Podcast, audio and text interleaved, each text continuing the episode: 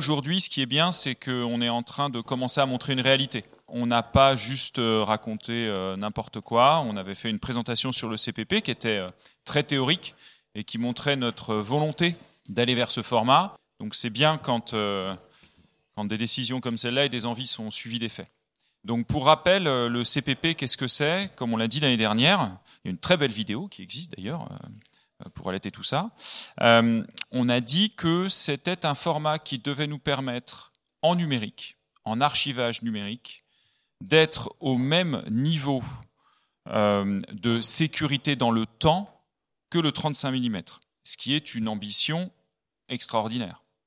Le 35 mm aujourd'hui, ça reste le seul élément qui nous permette, nous, euh, cataloguistes, de voir notre, une œuvre perdurer dans le temps.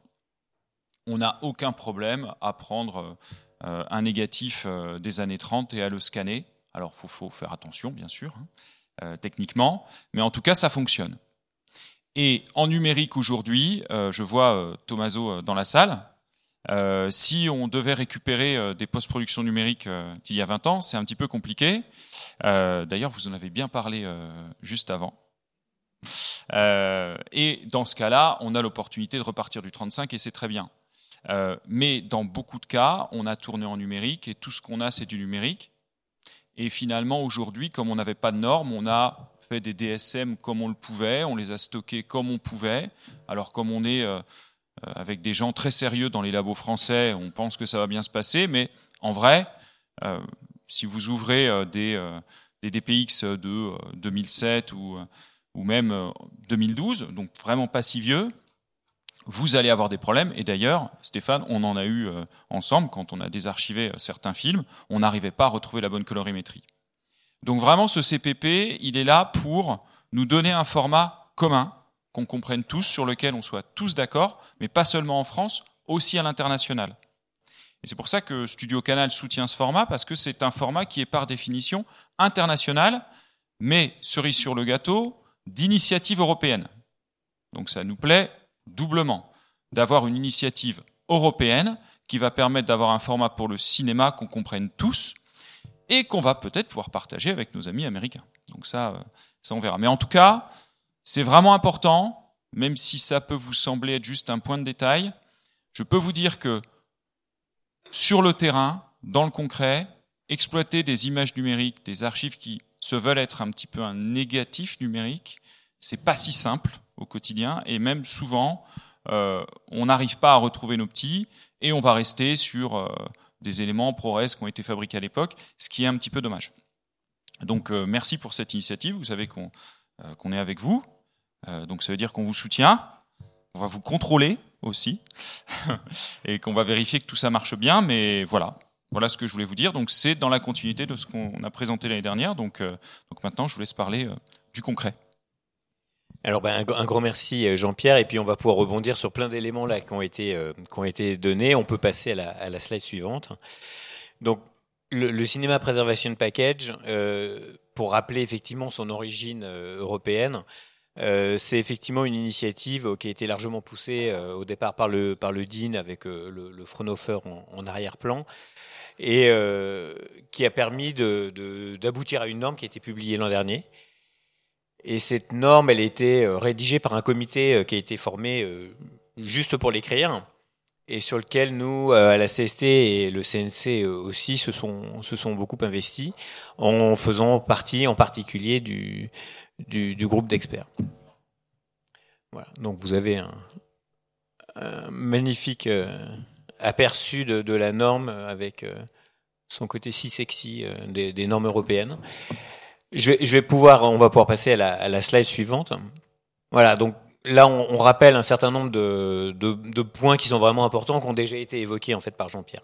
C'est-à-dire que ce, qui est important dans ce CPP, on va, le voir après, il y a une illustration dans, dans la salle d'après, mais ce qui est important, c'est que c'est une espèce de super package dans lequel on va pouvoir mettre tous les éléments qu'on a produits et qu'on va et on va pouvoir y adjoindre un certain nombre de métadonnées qui expliquent ce que sont ces éléments.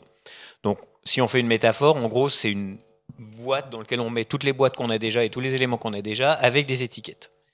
Ce qui est en termes de rangement, quelque chose qui paraît, paraît assez raisonnable. Alors l'autre aspect, c'est que c'est basé sur des, standards internationaux. Et donc, il y a eu une précaution qui a été prise et, et sur laquelle tous les archivistes qui étaient autour de la table ont, ont lourdement insisté. C'est qu'il y, y, a vraiment deux profils.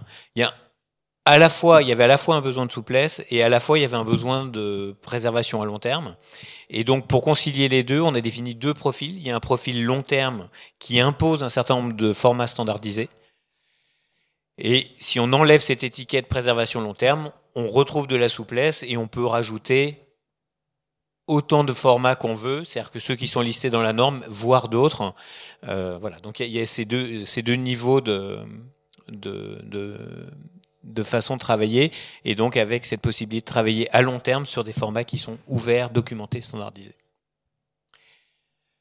Euh, voilà. Et donc ça permet, euh, comme c'est indiqué, de, retrouver les éléments dans une organisation qui a été définie, c'est-à-dire que la, façon dont les packages sont rangés a été définie. Donc là, on peut passer à la slide d'après peut-être pour développer un petit peu, un petit peu ça.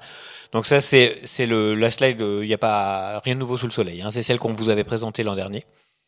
Euh, l'idée, l'idée de ce diagramme-là, c'est de vous présenter cette architecture euh, un peu en poupée russe. Euh, donc vous avez un grand paquet dans lequel vous avez des métadonnées qui sont génériques sur l'œuvre, qui sont des métadonnées descriptives, qui peuvent être des métadonnées de provenance pour expliquer que c'est un scan, pour expliquer que c'est ceci, que c'est cela. Et on s'est basé euh, au moment de l'élaboration du standard sur des standards en cours, METS, prémices, enfin des choses qui sont utilisées par les archivistes. Il y a moyen ensuite de stocker euh, des packages les uns après les autres, sachant que euh, si euh, dans un package vous ne mettez que du son, dans un package vous ne mettez que de l'image, bah, vous avez moyen avec une playlist de recoller tout ça ensemble pour expliquer comment ça s'assemble. Voilà. Donc quelques exemples là sur la gauche dans les dans les profils contraints DCP SMPTE. Euh, package IMF, application 2, application 4, application 5, des séquences d'images, des fichiers son web par exemple, des fichiers sous-titres, etc. Et exemple typique d'un profil non contraint qui nous a été demandé, les fichiers ProRes. Alors le problème du ProRes, c'est que c'est pas standardisé, même s'il y a une RDD SMT, c'est pas un format standardisé. Donc il est possible de le mettre, mais entre guillemets à vos risques et périls, c'est-à-dire que vous n'aurez pas l'étiquette euh, long term preservation si vous mettez du ProRes. Voilà. Euh, Peut-être qu'on pourra venir là-dessus euh, si vous avez des, questions à la fin. Et j'en viens, viens au projet lui-même. C'est-à-dire qu'on on aurait aimé arriver avec nos premiers résultats, c'est ce qui était prévu initialement dans le, planning, et les choses se sont un peu décalées, en partie, en partie du fait du remaniement de, du guichet d'aide du, du CNC. On peut passer à la slide d'après. Mais en tout cas, on a déposé un projet avec, euh, avec VDM pour euh, faire un premier travail de mise en œuvre, qui a deux volets sur lesquels je vais revenir. Et on a obtenu euh, l'aide de, de, du nouveau guichet du CNC qui ne s'appelle plus CIT, mais qui s'appelle Aide aux moyens techniques, donc AMT et plus CIT, qui nous permet d'avancer sur ce projet et de démarrer, effectivement, avec un peu de retard, mais de, de démarrer un projet maintenant. Donc, on peut passer à la, à la slide suivante. Euh, le, premier, alors, on a mis un peu, un peu de XML pour le plaisir. Euh, mais on l'a mis en noir et blanc, histoire que ça soit voilà, pas, pas trop flippant non plus. Donc l'idée, l'idée, c'est euh, dans un premier temps quelque chose d'effectivement très structurel, très, très informatique. C'est de reprendre ce qui a été défini dans la norme et de l'implémenter d'un point de vue logiciel pour pouvoir avoir des outils pour vérifier les structures, euh, les structures euh, CPP. Alors il y a déjà des petites choses qui avaient été développées euh, pendant l'élaboration de la norme, mais qui n'ont comment dire, qui n'avaient pour objet que d'être une illustration, un logiciel de référence de la norme. Donc l'idée là, c'est de, de reprendre ces développements-là et de réécrire à la fois des schémas qui permettront de valider tous les fichiers de manière automatique et sans relire la norme qui est faite de tableaux sur des centaines de pages. C'est euh, j'ai beau l'avoir écrit, je, je, je, vous recommande sa lecture si vous, avez du, du, du, mal à vous endormir le soir. Ouais. Voilà, donc l'idée c'est de rendre ça automatique autant, autant que possible et faciliter la deuxième étape, et sur lequel je vais laisser euh, Stéphane euh, nous, nous, nous, détailler ce qui est prévu. Donc on peut passer à la slide après. Merci. Oui, donc effectivement, comme tu l'as dit, Hans Nicolas, je pense que tout le monde ici a bien compris sur le fond l'intérêt, la pertinence d'avoir un format CPP qui puisse devenir une norme effectivement utilisée pour assurer la vraie pérennité des œuvres. Ça, je pense que tout le monde est d'accord, mais tout le monde se dit, ok, mais concrètement, dans la vraie vie, quand est-ce que on y va? Comment on fait pour y aller? À quels écueils on va se confronter? C'est vraiment toute l'idée de cette, étude et de la participation de, VDM dans le cadre de ce projet, bah, c'est d'apporter une expérience d'un laboratoire, euh, du, terrain, de gestion de, ces contenus euh, au travers de cette norme. Donc euh, nous, notre rôle dans le cadre de cette étude, bah, ça va être de travailler sur des cas concrets, donc conjointement et avec le soutien de Studio Canal qui a déjà identifié plusieurs films qui se prêtent particulièrement bien à l'exercice, avec des configurations un peu diverses et variées. Euh, notamment euh, voilà, un film avec différentes versions de montage, ce genre de choses, euh, qui vont être rendues possibles évidemment dans le cadre de la norme, mais qui vont nécessiter un certain nombre d'arbitrages, de choix. Et donc l'idée, c'est vraiment de faire ce travail donc sur la base des outils qui sont mis à disposition déjà par par la CST, que nous, on va aussi intégrer dans nos propres outils, et on invitera évidemment les, confrères à en faire de même, puisque évidemment l'idée, pour que ce format puisse être adopté euh, largement, c'est qu'il ne soit pas euh, spécifique à un laboratoire, mais qu'il soit utilisé euh, par le plus grand nombre d'entre eux. Et comme tu l'as dit aussi, on est sur une norme, donc par définition, les normes sont assez permissives puisqu'elles veulent être le plus large possible et couvrir le plus grand nombre de cas de figure possible. Mais le pendant de ça, c'est que ça laisse la place à beaucoup d'usages possibles. Donc nous, notre objectif avec cette étude, c'est encore une fois d'arriver à donner à ancrer ça dans une réalité et à produire sur la base d'exemples concrets euh, des, best practices euh, et de documenter ça et de le restituer euh, à la communauté, à l'ensemble, comme sur le code source qui va être fait, pour que chacun puisse voilà, s'enrichir du travail concret qu'on va faire sur ces films-là. Voilà ce que je peux dire sur le rôle de VDM dans cette mission qui va démarrer là, incessamment sous peu. Voilà, on, est effectivement en train d'ajuster le, planning. Euh, je, reviens sur une chose que j'ai oublié de dire, euh, c'est que évidemment les éléments logiciels qui allaient être développés seraient en open source, puisque l'objectif de la CST, c'est d'aider le secteur à, euh, comment dire, à appréhender la norme, donc avec de la documentation, avec du code, comme ça se fait aujourd'hui, et donc avec toute l'expérience qui aura été accumulée euh, au cours de la, deuxième phase de ce, travail.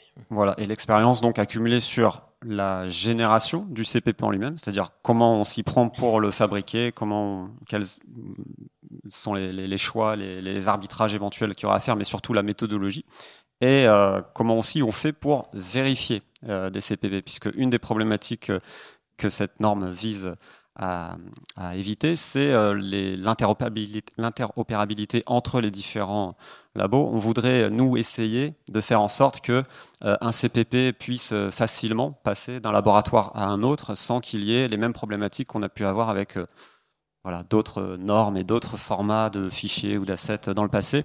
L'idée, ce serait d'arriver à s'entendre sur des usages qui pourraient faciliter l'interopérabilité d'un CPP d'un laboratoire à un autre. D'où le côté euh, très ouvert de cette démarche euh, open source sur le code et, euh, les publications de, rapports d'expérience. Après, évidemment, l'intégration des outils qui visent à fabriquer du CPP ou à vérifier du CPP qui arriverait d'un tiers, bah ça, ce sera libre à chacun de l'intégrer dans ses solutions. Mais nous, on, fera part de notre expérience en ce sens, puisque nous, c'est ce qu'on va faire, évidemment, à VDM permet d'ajouter euh, un mot ici, c'est effectivement l'interopérabilité, c'est le facteur euh, numéro un du succès de ce projet. Euh, pour nous, c'est essentiel que, je sais pas, on puisse commander une archive version CPP à Ivanti ou à l'image retrouvée, qu'on puisse la livrer chez VDM, chez Noir Lumière. je dis ça parce que tu es là, euh, voilà. euh, sans qu'on ait aucun problème. Et surtout euh, et aussi et aussi chez Orfeo. Excuse-moi Christophe. C'est très important. C'est très important. Euh, voilà. Euh, mais mais si on n'y arrive pas le projet sert absolument à rien. Ça c'est sûr.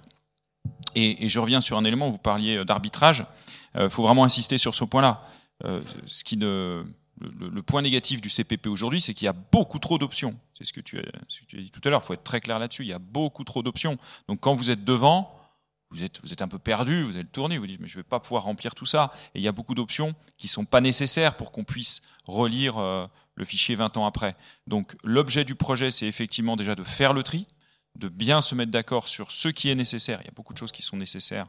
Euh, l'espace colorimétrique, comment je visualise, sur quel type d'écran, comment ça a été validé à l'époque, euh, comment je l'ai tourné, comment je l'ai post-produit.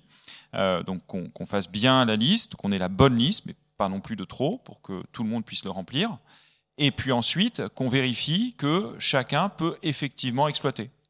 Et donc que nous, on puisse travailler euh, sereinement en disant simplement, écoute, voilà, tu me fais un CPP. Il faut, qu'à la fin, ça se résume comme ça pour, pour nous, les cataloguistes. Je te commande un CPP à livrer à tel endroit. Comme aujourd'hui, on commande un DCP à livrer à tel endroit, et on n'a pas besoin de venir rappeler quelles sont les normes techniques du DCP quand on passe une commande. Si aujourd'hui vous deviez commander un CPP, ben, je pense qu'il faudrait vous prendre une petite semaine pour bien spécifier ce que vous voulez exactement euh, dans le CPP. Donc c'est tout l'objet de ce projet, c'est de simplifier tout ça et de rendre l'interopérabilité. Et, euh, et, aussi, il ne faut pas oublier, encore une fois, on insiste là-dessus, l'international. Vraiment aussi d'avoir des partenaires euh, en Europe avec qui vous puissiez pousser cette démarche. Alors on peut passer à la slide suivante. Euh, je, voulais juste, euh, voilà, on voulait, on voulait vous présenter l'équipe, euh, l'équipe du projet. Euh, je te, voilà. Alors côté côté CST, euh, je serai accompagné par par une développeuse qui s'appelle qui s'appelle Widada Mara.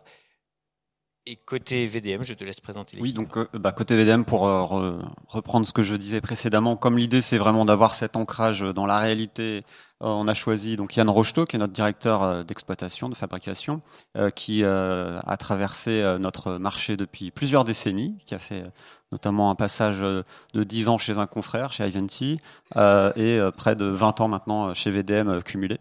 Donc il connaît extrêmement bien la variété, la multiplicité, la multiplicité pardon, des, des formats de fichiers, des supports qu'on est amené à traiter dans le cadre de, ce projet, qui a déjà lui passé beaucoup de temps dans l'étude de la norme CPP et qui a fabriqué des premiers euh, CPP euh, de façon, on va dire, encore un petit peu artisanale jusque-là, et qui va donc euh, piloter ce projet chez VDM, conjointement avec aussi un développeur informatique de notre côté, puisque je disais qu'un des intérêts, ça va être justement d'intégrer aussi les codes sources qui existent pour fabriquer ces CPP et les vérifier bah, dans nos outils chez VDM et notamment donc dans notre plateforme qui vise à gérer et à distribuer des contenus et à les conserver et un technicien d'exploitation euh, fichier euh, pour bah, gérer les opérations euh, concrètes donc de génération et de fabrication de ces CPV. on sera également effectivement accompagné dans le cadre du projet de Daniel. De, Daniel Borenstein. Alors, Daniel, il a travaillé sur l'élaboration du CPP. on était tous les deux experts au sein de ce, fameux groupe de rédaction. Et donc, euh, c'est riche bah, de son expérience, notamment euh, aux archives du CNC, qu'il euh, pourra aussi venir, venir nous, accompagner. Voilà. Et aussi de son expérience sur les premières post-productions numériques, parce que c'est une des premières choses qu'on va, qu'on va chercher à traiter avec le CPP, c'est venir désarchiver les premières post-productions numériques et les retrouver et les convertir, les vérifier dans ce format pour les faire perdurer dans le temps, parce qu'aujourd'hui, on sait qu'on est dans une situation problématique sur ces post-prod depuis 2000. Euh, on, sait que c'est compliqué de les relire, et ça va être la bonne occasion de faire le ménage, et donc de convertir ces fichiers dans un format qu'on comprenne tous, et de les faire perdurer dans le temps. Et aussi peut-être juste pour euh, rebondir, parce que c'est vraiment le point clé, tu, tu as rebondi tout à l'heure, Jean-Pierre, dessus, sur l'interopérabilité. Et euh, je fais, c'est presque un grand écart, mais si je fais le lien avec le showcase d'avant, qui était euh, vraiment passionnant, un des points qui a été abordé, c'était le fait que c'est une question de choix. Il y a des arbitrages à faire, et ça peut pas être le choix d'une personne ou d'un acteur. Euh, là, on, parlait d'étalonnage, de HDR euh, et des, choix qui devaient impliquer euh, l'ayant droit, l'étalonneur, le chef opérateur, le réalisateur. Et là, même si on est sur un sujet qui est très technique, il y a aussi des choix et des arbitrages à faire. Et plus on sera effectivement dans un travail collaboratif qui va se nourrir d'une expérience concrète, mais plus on sera nombreux à échanger sur ce sujet, plus on a des chances d'aboutir à quelque chose qui soit vraiment interopérable et, et ancré dans une réalité, encore une fois. Voilà, donc la, norme a été faite pour ça aussi. Hein, c'est-à-dire que c'est pour ça que c'est des formats standardisés qui ont été retenus, etc., histoire qu'il y ait le, moins de bruit possible dans la façon dont les choses sont représentées. Euh, mais effectivement, euh, l'idée, c'est aussi qu'il y ait un maximum d'informations qui accompagnent les éléments archivés, histoire de pouvoir guider le, travail au moment où on ressort les éléments, euh, disons, 20 ans plus tard. C'est ça qui est dur, c'est qu'on fait un travail qui est qui se destine pas à nous en fait, qui se destine à des générations futures ou à ceux qui nous succéderont. Et euh, de la même façon qu'aujourd'hui, euh, c'est de plus en plus difficile de. Là, il y a les keycodes sur le film, etc. C'est super. Pour le numérique, euh, comment on va faire pour retrouver toutes ces infos contextuelles? On a besoin de ce genre de, de choses. et, et, effectivement, c'est un travail qui est pas facile à faire parce qu'il prend du temps, mais on le fait pas vraiment pour nous. On le fait pour ceux d'après. Donc voilà. On peut passer à la slide suivante, et là je vais pouvoir rebondir sur la dimension internationale. Euh, euh en même temps que nous, on vous parle euh, à Lyon du, CPP, euh, Fussel, donc qui était le, team leader de, du groupe d'experts, fait une conférence au SEMTI Summit en Californie euh, pour présenter ce même CPP à un public, public américain. Donc ça a beau être une norme européenne, euh, on en entend parler de l'autre côté de l'Atlantique. Et on va pouvoir passer à la dernière slide. On est ouvert à toutes questions si vous en avez, bien sûr. Bonjour, Tristan Frontier, SND. Je voulais, c'est bizarre de s'entendre. euh, vous n'avez pas parlé des post-producteurs. Euh, j'imagine que vous les incluez euh, aussi dans vos dans vos réflexions, puisque les, les films produits aujourd'hui sont les films de catalogue de demain. Et, donc, il va falloir effectivement être sûr de, ce qu'on met dans ce package. Et euh, plus le mode d'emploi, là où je te rejoins, Jean-Pierre, sera simple, et plus euh, ça sera facile euh, dans 20 ans de les récupérer, en fait. Je me permets. Donc oui, effectivement, on n'en a pas parlé. enfin, précisément, mais c'est évident qu'il faut les, inclure puisque bah, c'est de, principalement euh, de ces éléments-là aussi euh, euh, dont il va falloir assurer la, préservation, des éléments sortis de post-prod, plus que des éléments de distrib. Donc clairement, ils font partie des premiers concernés, au même titre que bah, les acteurs de la restauration image. Mais évidemment, oui, les post-producteurs doivent être impliqués et, ils le seront, de fait. Après, c'est le serpent qui se mord la queue. Hein. On sait bien que les post-producteurs s'impliqueront si euh, nous, qui finançons les films, euh, nous leur demandons de livrer ce format. Voilà. voilà. Donc euh, il faut qu'on se mette d'accord. Et puis une fois qu'on sera rassuré, ben là on pourra leur demander de, le fournir.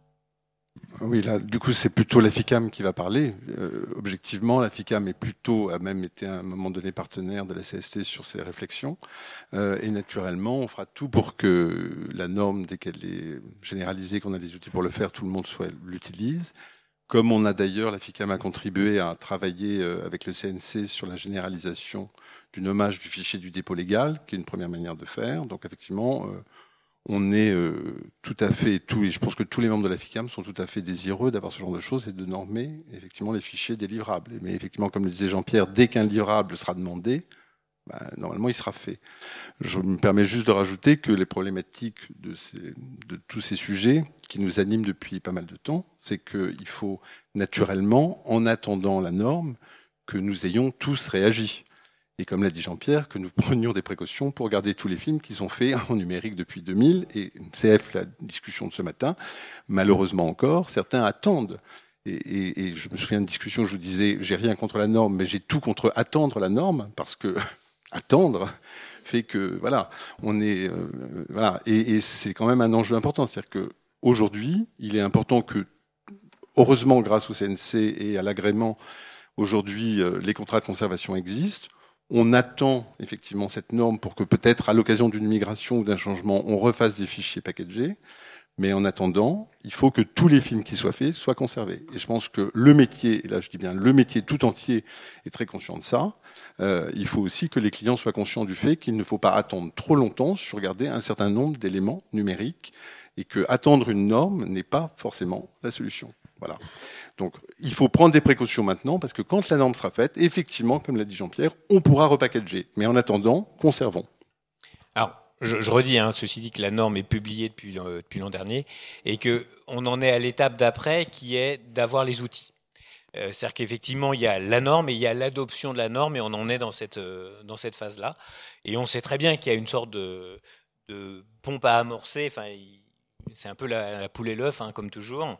C'est-à-dire que la norme existe, il faut qu'elle soit adoptée. Pour qu'elle soit adoptée, il faut qu'elle soit commandée. Euh, et, ça, et ça se répondra, et ça se répondra euh, progressivement au début. Donc c'est bien pour ça d'ailleurs qu'on met en place ce projet-là pour essayer de, pour essayer d'amorcer la pompe. C'est plutôt l'usage de la norme effectivement qu'il faut et cette attente-là qui peut amener plus on attend, plus des, problèmes de plus en plus importants, effectivement. Mais la norme, effectivement, elle existe déjà. C'est les outils et les pratiques qui manquent. Mais, effectivement, je te, je te rejoins. C'est deux séquences. Donc il y a la séquence de conservation. Donc ce que l'on a aujourd'hui, il faut le conserver dans les meilleures conditions possibles. Et quand la norme sera prête, effectivement, repackager pour avoir quelque chose qui soit interopérable avec tout le monde. Mais effectivement, il ne faut pas qu'on tombe dans ce travers de se dire non, mais j'attends le CPP pour euh, bien conserver mes fichiers. Oui, tout à fait. C'est deux choses différentes. J'ai une petite question, Sabrina Joutard, Société Pâté. Euh, quel est l'accompagnement du CNC avec cette norme? Aujourd'hui, on a déjà du mal à intégrer dans l'agrément, euh, on a fait partie des mêmes réunions, pour allonger notamment le contrat de stockage numérique de 5 à 10 ans. Est-ce que le CNC prévoit de vous accompagner pour mettre cette norme, peut-être dans l'agrément, je ne sais pas, pour le mettre sur le coup du film, parce qu'il y a une question de coût qui va se poser. Aujourd'hui, c'est vrai, les catalogues, on a du mal déjà à supporter les coûts de conservation. introduire une nouvelle norme, ce sont des coûts supplémentaires. Donc, voilà, quid de l'accompagnement du CNC euh, avec cette norme? Je ne peux pas répondre à la place du CNC euh, sur l'accompagnement qui pourrait être proposé. Euh, en tout cas, en tout cas, on est accompagné par un autre guichet là du CNC qui est, qui est celui de l'innovation, euh, pour, euh, mettre en œuvre euh, autant que, possible. Après, la question sera à poser effectivement plutôt du côté du patrimoine, j'imagine, ou, du cinéma. Alors juste une petite précision. si tu veux, nous aujourd'hui on se fait livrer un DSM, sans trop rentrer dans la technique. on, on, remplacera ce DSM par le CPP, sachant qu'on pourra très bien avoir toujours des séquences d'images DPX dans le CPP, sauf qu'on aura des fichiers XML qui décriront très précisément comment les exploiter. Ça, ça sera la, grosse différence. Donc il y aura un petit peu plus de travail effectivement pour renseigner ces métadonnées, mais sur la fabrication des médias en tant que tels, des fichiers en tant que tels, ça changera quasiment rien. Voilà. Donc c'est pas un format de livraison en plus, en tout cas de notre point de vue, c'est quelque chose qui va venir remplacer. C'est-à-dire que la, complexité de fabriquer un CPP, elle n'est pas en effet de fabriquer les sous-packages qu'on met dedans, puisque ça, effectivement, chaque format a son, sa propre chaîne de production. La difficulté, elle est que c'est effectivement accompagné de, de métadonnées et qu'il faut produire ces métadonnées et les extraire du système d'information. C'est pareil. Ouais, ouais, aux quelques kilos près que représentent les fichiers XML, euh, ça change rien. C'est de la métadonnée, c'est pas lourd, ça pèse, ça pèse rien assez marginal, on va dire, au regard du reste. Il y a juste un petit truc en termes de calendrier. Vous êtes sur. Euh, pardon, mais euh, voilà, c'est quoi le calendrier? Alors le projet là, a démarré euh, au début du mois et il est prévu sur six mois. On est dans le processus, nous, de notre côté, de sélection des films et de récupération du matériel pour. voilà. L'idée, comme on l'a dit, c'est de faire ça sur des cas concrets. Donc ça démarre tout juste, mais effectivement, euh, d'ici euh, le prochain MIFC, je pense qu'on aura euh, plus que largement abouti. On en communiquera avant cela dessus, bien sûr. Et si j'ai bien compris, donc là, vous faites des tests avec les équipes de studio, mais vous allez le faire aussi sur un test de film restauré, pas qu'un test de film frais? Alors oui, enfin, l'idée, ce serait d'avoir un échantillon de configurations différentes, donc du film frais, du film. Enfin, peut-être Jean-Pierre, tu veux répondre sur les titres que tu as sélectionnés. On a fait une belle sélection. Je ne sais pas si je vais citer les titres ici, mais il y a du très très vieux, très très vieux années 30, restauré. Euh, tu as un film restauré récemment, un film restauré il y a euh, plus de 10 ans, parce que je voulais introduire cette difficulté-là. Euh, tu as un film restauré plus récent. Tu as une post-production numérique avant 2010 où tu as trois versions de montage. Voilà, donc ça c'est pour se, se, marrer un peu. Et puis il y a un film très très récent qui est sorti l'année dernière. Voilà. Peut-être j'en oublie un, mais voilà, c'est ça un peu l'objectif. Sur les questions de montage différent, c'est une question importante, c'est-à-dire que tu gardes pas, parce qu'on imagine que si on est un DSM en 2K, on va pas garder trois montages. Euh, comment comment on imagine la chose Vous voyez, que tout le monde comprenne, c'est-à-dire que c'est comme si on avait trois films, alors qu'en fait, c'est des montages, c'est plutôt une indication d'un équivalent de DL, de dire attention, dans ce montage-là, il y a ces séquences-là. Enfin, J'imagine que c'est pas trois films dans un même cinéma package. tu sais, tu peux avoir les deux cas. Tu peux avoir le cas où on n'a pas fait très attention à la planète et on a stocké trois films. Voilà. Donc on a pris beaucoup de terra. Et c'est un cas concret qui existe parce que tu as des euh, coproducteurs qui veulent avoir leur version à eux et donc euh, tu as archivé les trois.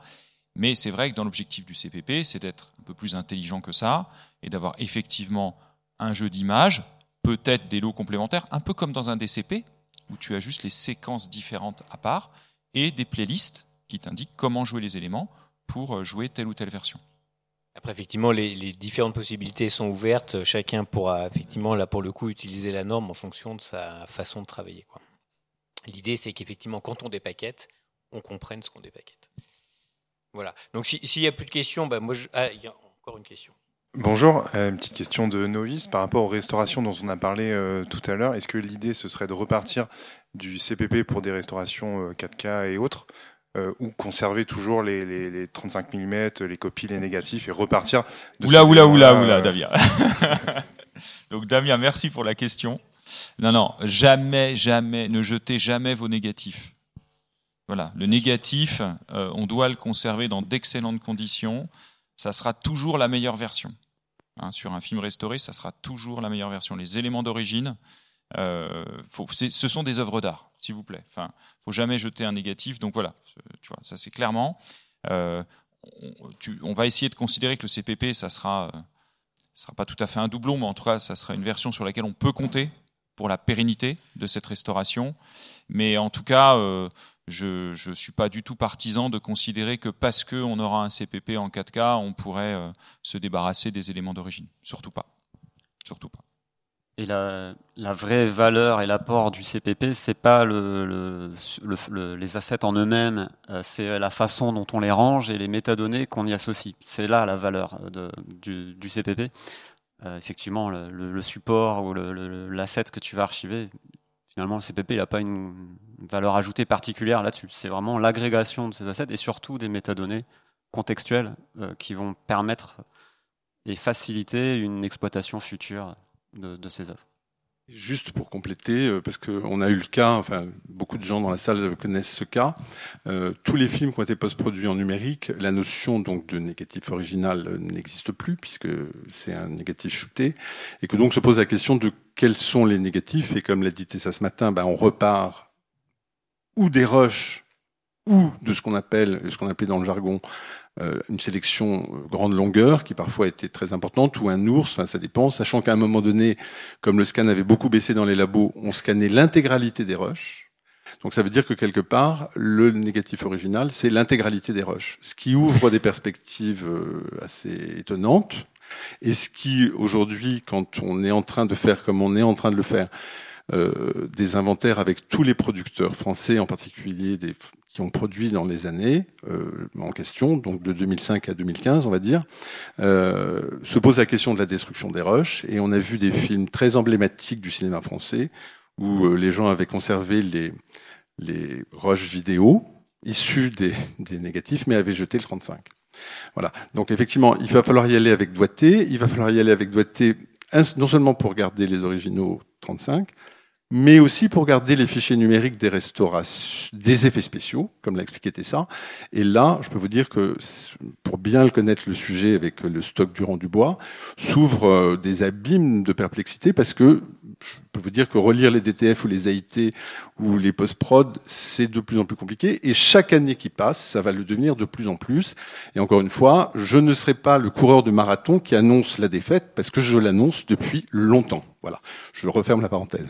Si cette fois-ci il n'y a plus de questions, euh, je vous donne rendez-vous l'an prochain où on aura sûrement un retour d'expérience à vous partager, euh, même si on, il y aura probablement des éléments avant.